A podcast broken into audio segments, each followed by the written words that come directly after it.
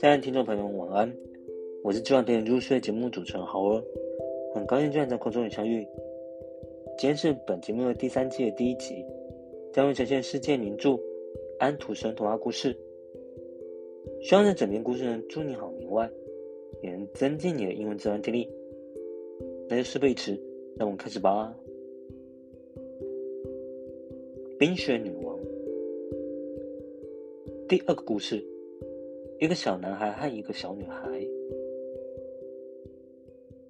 在一个大城市里，房子和居民是那么多，空间是那么少，人们连一个小花园都没有。结果，大多数的人只好满足于花盆里种的几朵花了。这住着两个穷苦的孩子，他们有一个比花盆略微大一点的花园。他们并不是兄妹，不过彼此非常亲爱，就好像兄妹一样。他们个人的父母住在面对面的两个阁楼里，两家的屋顶差不多要碰到一起。两个屋檐下面有一个水井，每间屋子中开着一个小窗，人们只要越过水井，就可以从这个窗子钻到那个窗子里去。两家的父母各有一个大匣子，里面长着一颗小玫瑰和他们所需用的菜与蔬。两个匣子里的玫瑰都长得非常好看。现在这两对父母把匣子横放在石井上，匣子的两端几乎顶着两边的窗子，好像两道开满了花的提案。豌豆藤悬在匣子上，玫瑰伸出长长的枝子，它们在窗子上盘着，又互相缠绕着，就像一个绿叶。和花朵织成的凯旋门，因为匣子放得很高，孩子们都知道他们不能随便爬到上面去。不过有时他们得到许可爬上去，两人走到一起，在玫瑰花下坐在小凳子上，他们可以在这玩个痛快。这种消遣到冬天就完了，窗子上常常结满了冰，可是这时他们就在炉子上热一个铜板。把它贴在窗玻璃上，扔出一个小小的、圆圆的窥孔来。每个窗子的窥孔后面有一个美丽的、温和的眼珠在偷望。这就是那个小男孩和那个小女孩。男孩的名字叫加一，女孩叫格尔达。在夏天，他们只需一跳就可以来到一起。不过在冬天，得先走下一大段梯子。然后又爬上一大段梯子，外面在飞着雪花。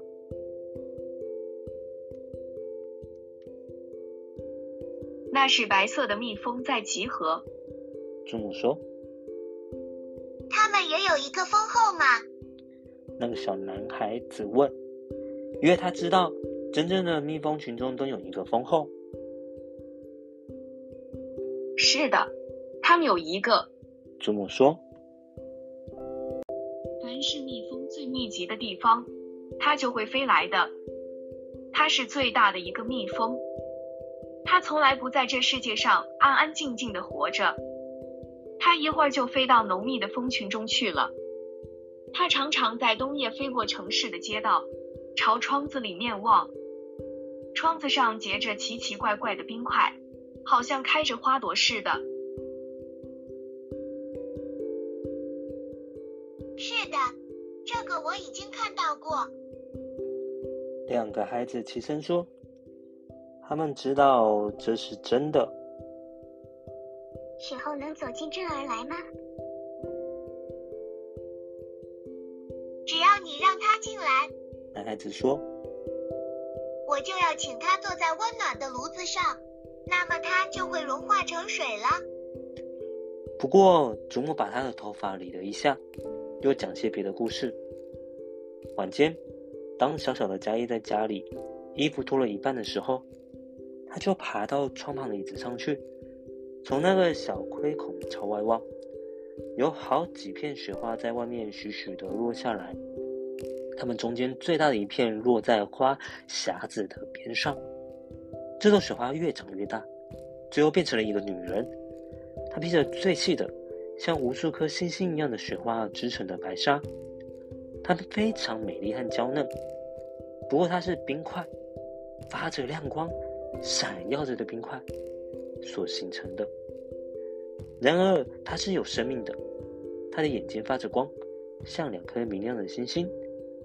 不过他的眼睛里没有和平，也没有安静。他对着嘉义点头和招手。这个小男孩害怕起来，他跳下椅子，觉得窗子外面好像有一只巨鸟在飞过去似的。第二天下了一场寒霜，接着就是解冻，春天到来了。太阳照耀着，绿芽冒出来。燕子筑起巢，窗子开了，小孩子们又高高的坐在楼顶水剪上的小花园里。玫瑰花在这个夏天开的真是分外美丽。小女孩念熟了一首圣诗，那里就提到玫瑰花。谈起玫瑰花，她就不禁想起了自己的花儿，于是她就对小男孩子唱出这首圣诗，同时她也跟着说。山谷里玫瑰花长得丰茂，那儿我们遇见圣婴耶稣。这两个小家伙手挽着手，握着玫瑰花，望着上帝的光耀的太阳，对他讲话，好像声音耶稣就在那儿似的。这是多么晴朗的夏天呐！在外面，在那些玫瑰花丛之间，一切是多么美丽呀！这些玫瑰花好像永远开不尽似的。加伊和格尔达。坐着看会有鸟儿和动物的画册。这时，那个大教堂塔上的钟恰恰敲了五下。于是，佳一说：“，有件东西刺着我的心，有件东西落进我的眼睛里去了。”小女孩搂着他脖子，她眨着眼睛。不，她什么东西也没有看见。我想没有什么了。她说。但事实并不是这样，落下来的正是从那个镜子上裂下来的一块玻璃碎片。我们还记得很清楚，那是一面魔镜，一块丑恶的玻璃，它把所有伟大和善良的东西都照得渺小和可憎，但是却把所有鄙俗和罪恶的东西映得突出，同时把每一件东西的缺点弄得大家注意起来。可怜小佳一的心里也连上了这么一块碎片，而他的心也就立刻变得像冰块。他并不感到不愉快，但碎片却藏在他的心里。你为什么要哭呢？他问。这把你的样子弄得真难看，我一点也不喜欢这个样子。嘿！他突然叫一声。那朵玫瑰花被虫吃掉了。你看，这一朵也长歪了。它们的确是一些丑玫瑰，它们真像栽着它们的那个匣子。于是他把这匣子狠狠的踢了一脚，把那两颗玫瑰花全拔掉了。佳怡，你在干嘛？小女孩叫起来。她一看到他惊慌的样子，马上又拔掉了另一颗玫瑰。于是他跳进他的窗子里去，让温柔的小格尔达待在外边。当他后来拿着画册跟着走进来的时候，他说：“这本书只配给吃奶的小孩子看。”当祖母在讲故事的时候，他总是插进去一个。但是，当他一有机会的时候，就偷偷的跟在他的后面，戴着一副老花镜。学着他的模样讲话，他学得很巧妙，那么大家都对他笑起来。不久，他就学会了模仿街上行人的谈话和走路。凡是人们身上的古怪和丑恶的东西，贾谊都会模仿。大家都说，这个孩子，他的头脑一定很特别。然而，这全是因为他眼睛里藏着一块玻璃碎片。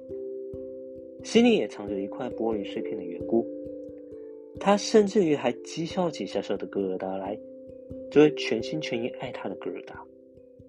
他的游戏显然跟以前有些不同了，他玩的比以前聪明得多。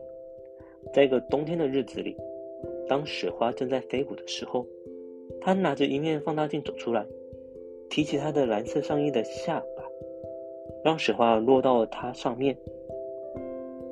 格尔达，你来看看这面镜子吧。他说。每一片雪花被放大了，像一朵美丽的花儿，或一颗有六个尖角的星星。这真是非常美妙。你看，这是多么巧妙啊！佳怡说：“这比真正的花儿要有趣的多。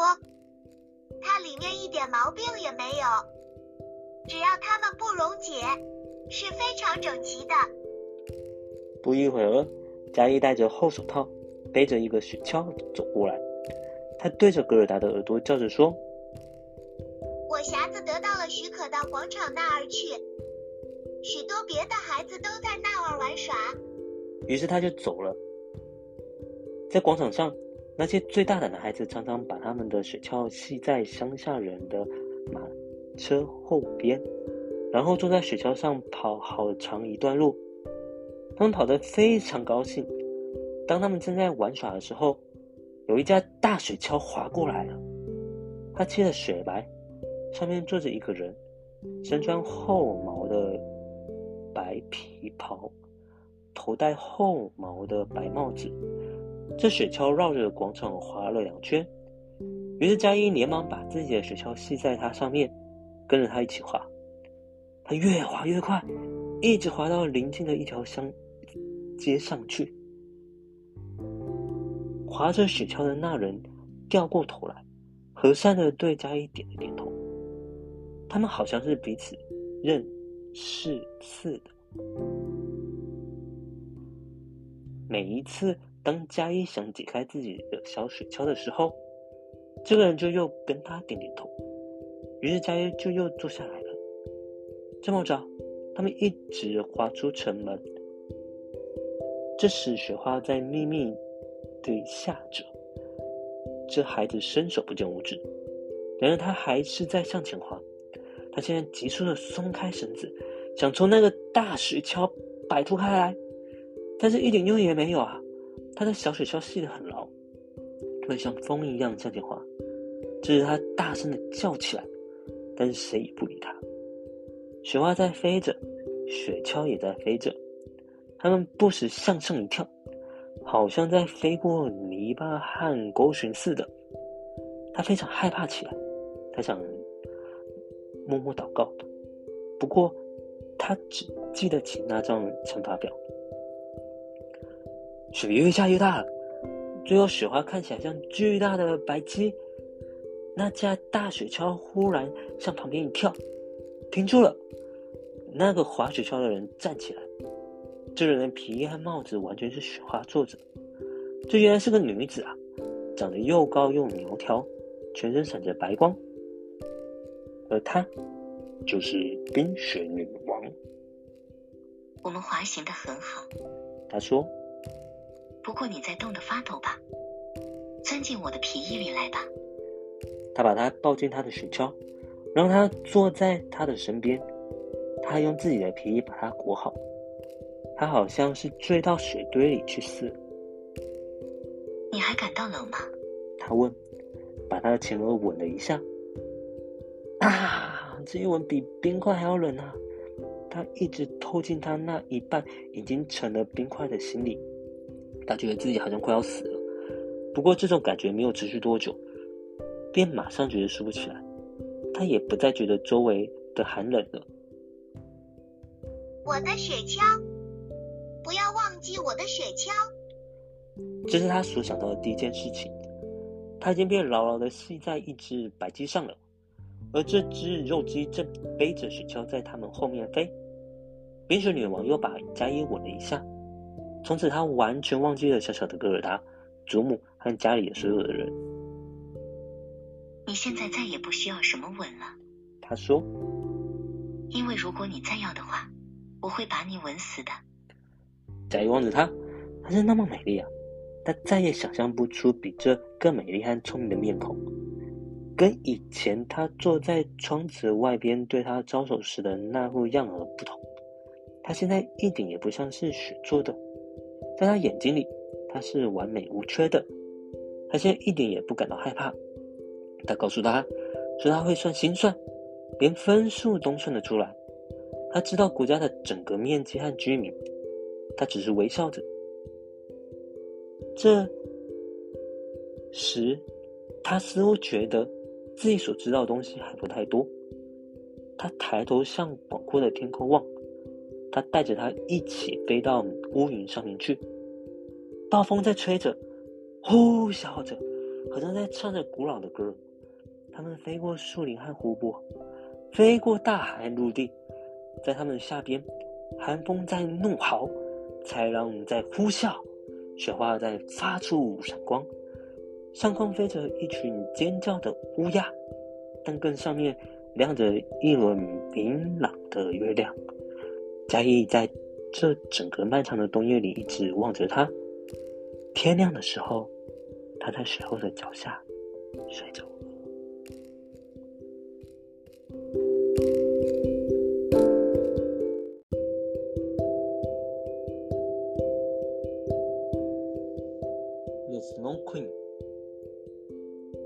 Second story. A little boy and a, a little girl.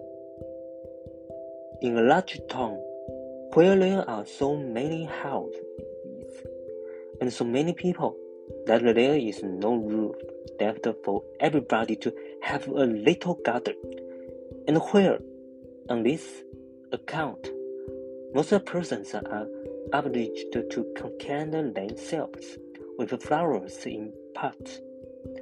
There lived two little children who had a garden somewhat larger than a flower pot. They were not brother and sister, but they cared for each other as much as if they were. Their parents lived exactly opposite. They inhabited two gardens, and where the roof of the one house joined that one of the other, and the gutter ran along the extreme end of it. There was to each house a small window. One needed only to step over the gutter to get from one window to the other. The children's parents had large wooden box ears there, in which vegetables for the kitchen were planted, and little roast trees besides. There was a rose in each box, and they grew splendidly. They now thought of placing the boxes across the gutter, so that they nearly reached from one window to the other, and looked just like two walls of flowers. The tendrils of the teeth hang down over the boxes, and the rose trees shut up long branches, twine round the windows, and the bent towards each other. It was almost like triumphant arch of foliage and flowers. The boxes were very high, and the children knew that they must not creep over them, so they always obtained permission to get out of the windows to each other, and to sit on their little stools among the ruins, where they could play delightfully. In winter, there was an end of this pleasure. The windows were often frozen over, but then they heated copper fillings on the stool, and then let the hot fluid on the window pane. And then they had a capital keyhole, quite nicely rounded, and out of each peeped a gentle, friendly old. It was the little boy and the little girl who were looking out. His name was Ted. Hers was Gerda. In summer, with one jump, they could get to each other, but in winter, they will were afraid first to go down the long stairs, and then up the long stairs again, and out of doors there was quite a snowstorm. It is the white bees that are swarming, said the Kay's older grandmother. Do the white bees choose a queen? asked the little boy, for he knew that the honey bees always have one. Yes, said the grandmother. She flies where the swarm hangs in the thickest clusters. She is the largest of all, and she can never remain quietly on earth, but goes up again into the black clouds. Many a winter's night she flies through the streets of the town, and peeps in at the windows, and they then freeze in so wonder as a manner that they look like flowers. Yes, sir. I have seen it.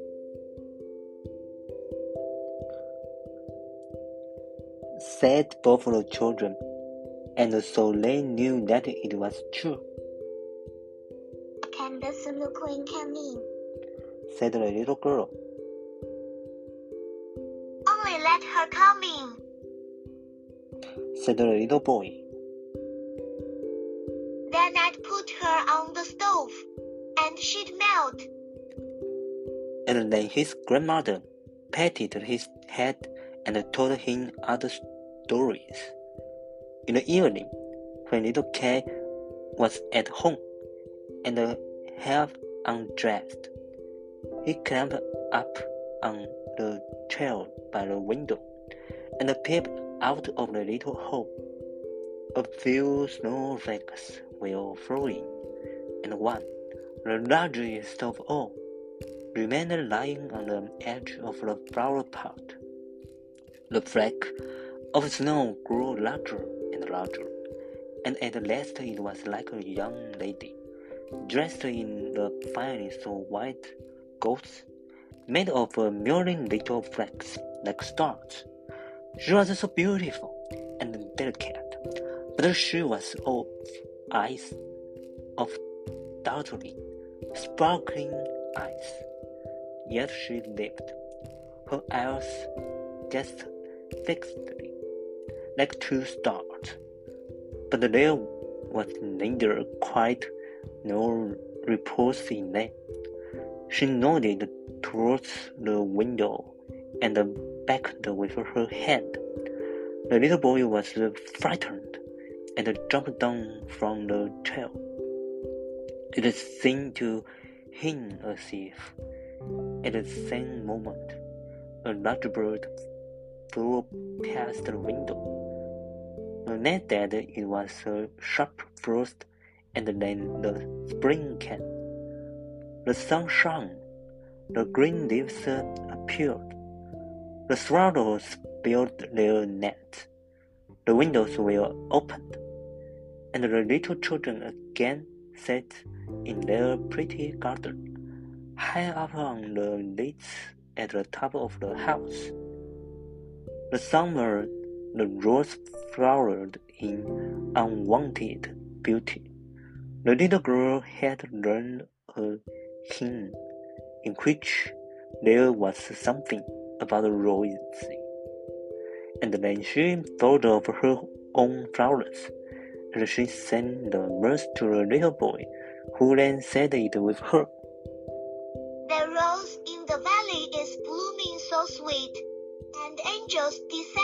The children to greet. And the children hold each other by the hand, kiss the rose, look up at the clear sunshine, and spoke as though they really saw angels there.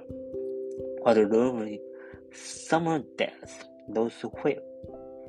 How delightful to be out in the air, near the fresh rose patches that sing as if they would never finish blossoming. Kay Gerda look at the picture book full of bees and of birds, and it was then the clock in the church tower was just striking five that Kay said.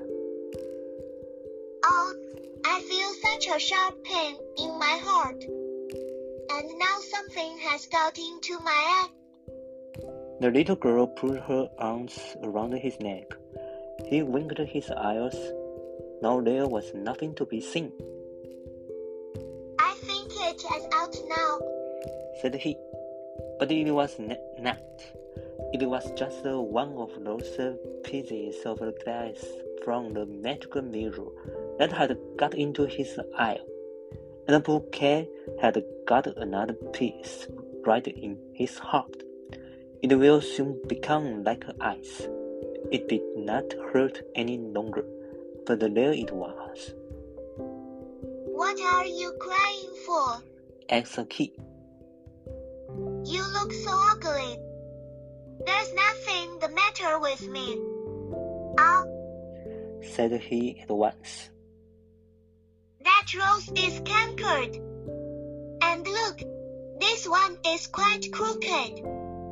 After all, these roses are very ugly. They are just like the box they are planted in. And then he gave the box a good kick with his foot and pulled both the roses up. What are you doing? cried the little girl. And as he pitied her fright, he pulled up another rose, got in at the window, and hastened off from dear little Gerda. Afterwards, when she brought her picture book, he asked, What horrid beasts have you there? And uh, if his grandmother told them stories, he always interrupted her.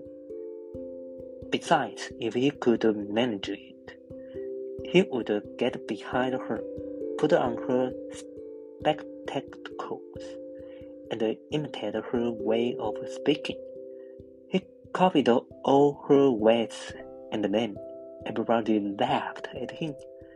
He was soon able to imitate the gait and the manner of everyone in the street. Everything that was peculiar and displeasing in them that Kay knew how to imitate, and at such times all the people said, The The boy is certainly very clever.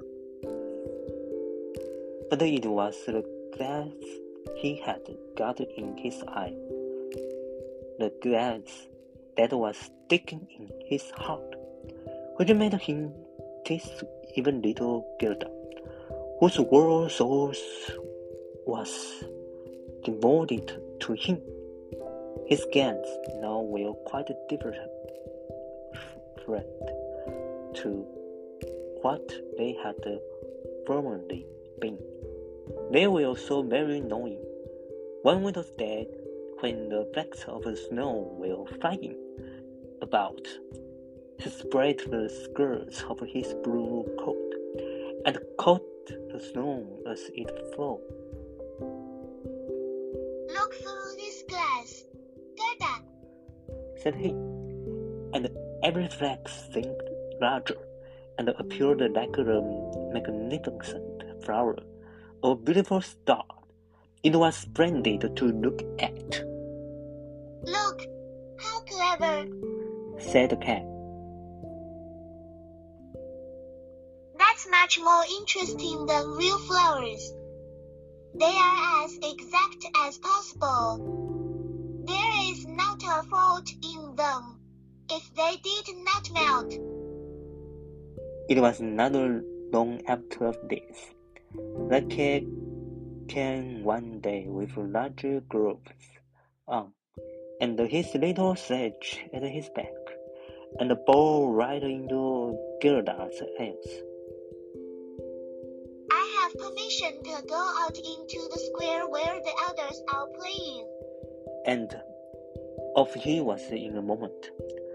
There, in the marketplace, some of the boldest of the boys used to tie their sledges to the carts as they passed by, and so they will pull along and got a good ride. It was so capital, just as they were in the very height of their amusement. A large sledge passed by. It was painted quite white, and there was someone in it wrapped up in a rough white mantle of fur, with a rough white fur cap on his head. The sledge drove round the squirrel toys, and Kay tied on his sledge as quickly as he could, and over he drove with it. And they went quicker and quicker into the next street, and the person who drove turned around to Kay and nodded to him in a friendly manner, just as if they knew each other. Every time he was going to untie his sledge, the person nodded to him, and then Kay sat quiet, and so on they went till they came outside the gates of the town. Then the snow began to fall so thickly that the little boy could not see an arm's length before him. But still on he went, when suddenly he let go the string he held in his hand in order to get loose from the thatch. But it was of no use. Still, the little vehicle rushed on with the quickness of the wind. He then cried as loud as he could, but no one heard him. The snow drifted and the sledge flew on, and sometimes it gave a jerk as though they were driving over hedges and ditches. He was quite frightened, and he tried to repeat the Lord's Prayer, but all he could do, he was only able to remember the melty multiplication table. The snowflakes grew larger and larger, till at last they looked just like great white balls. Suddenly, they flew on one side.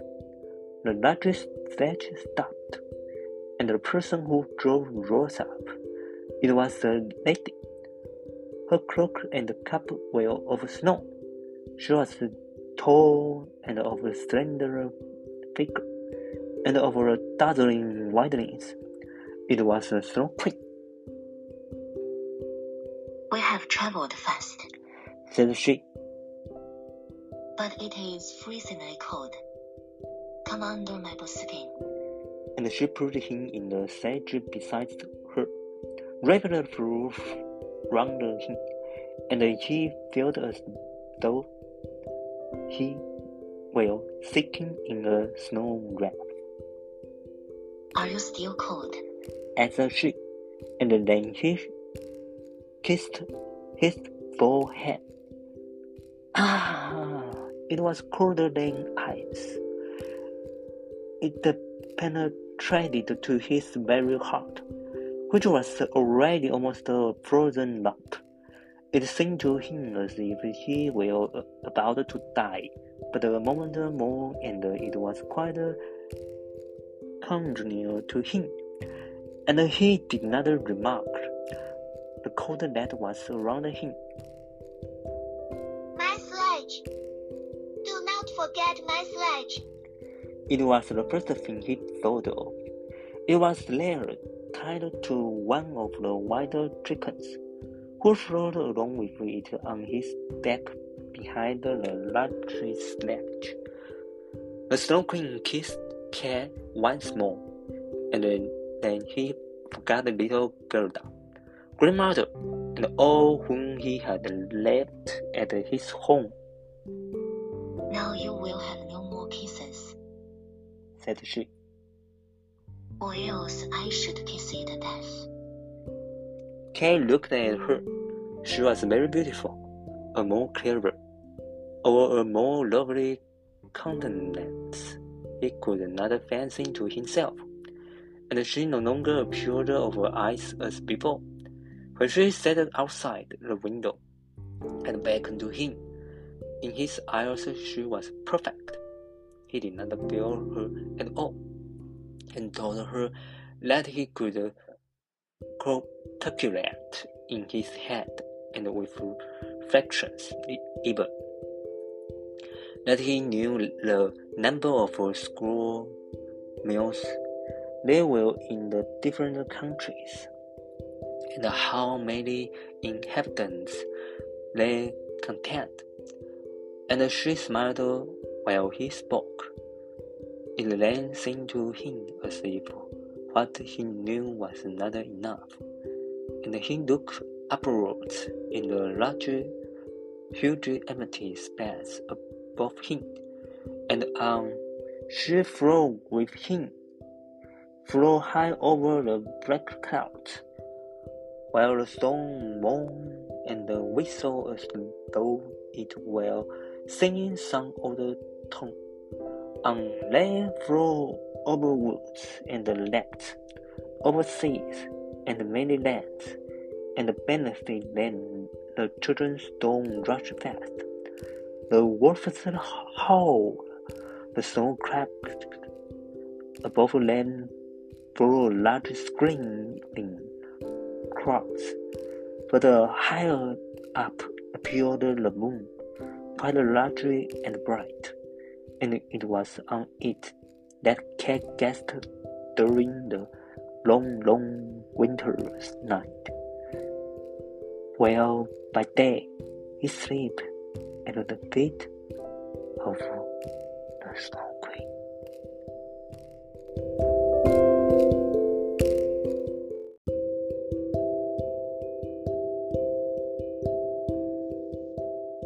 为大家从中挑选些单词做说明。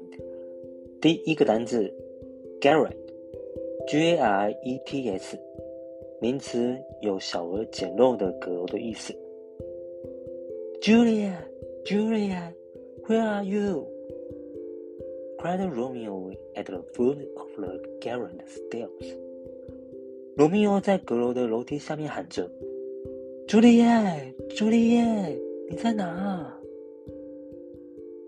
第二个单词 stool，s t o o l s，名词，有凳子的意思。Jack sat on a stool to eat lunch. 杰克坐在一张凳子上吃着午餐。最后一个单词是 unwanted，u n w n t e d，形容词有异常的意思。John was touched by Mary's unwanted kindness。约翰被玛丽的不寻常的善良打动了。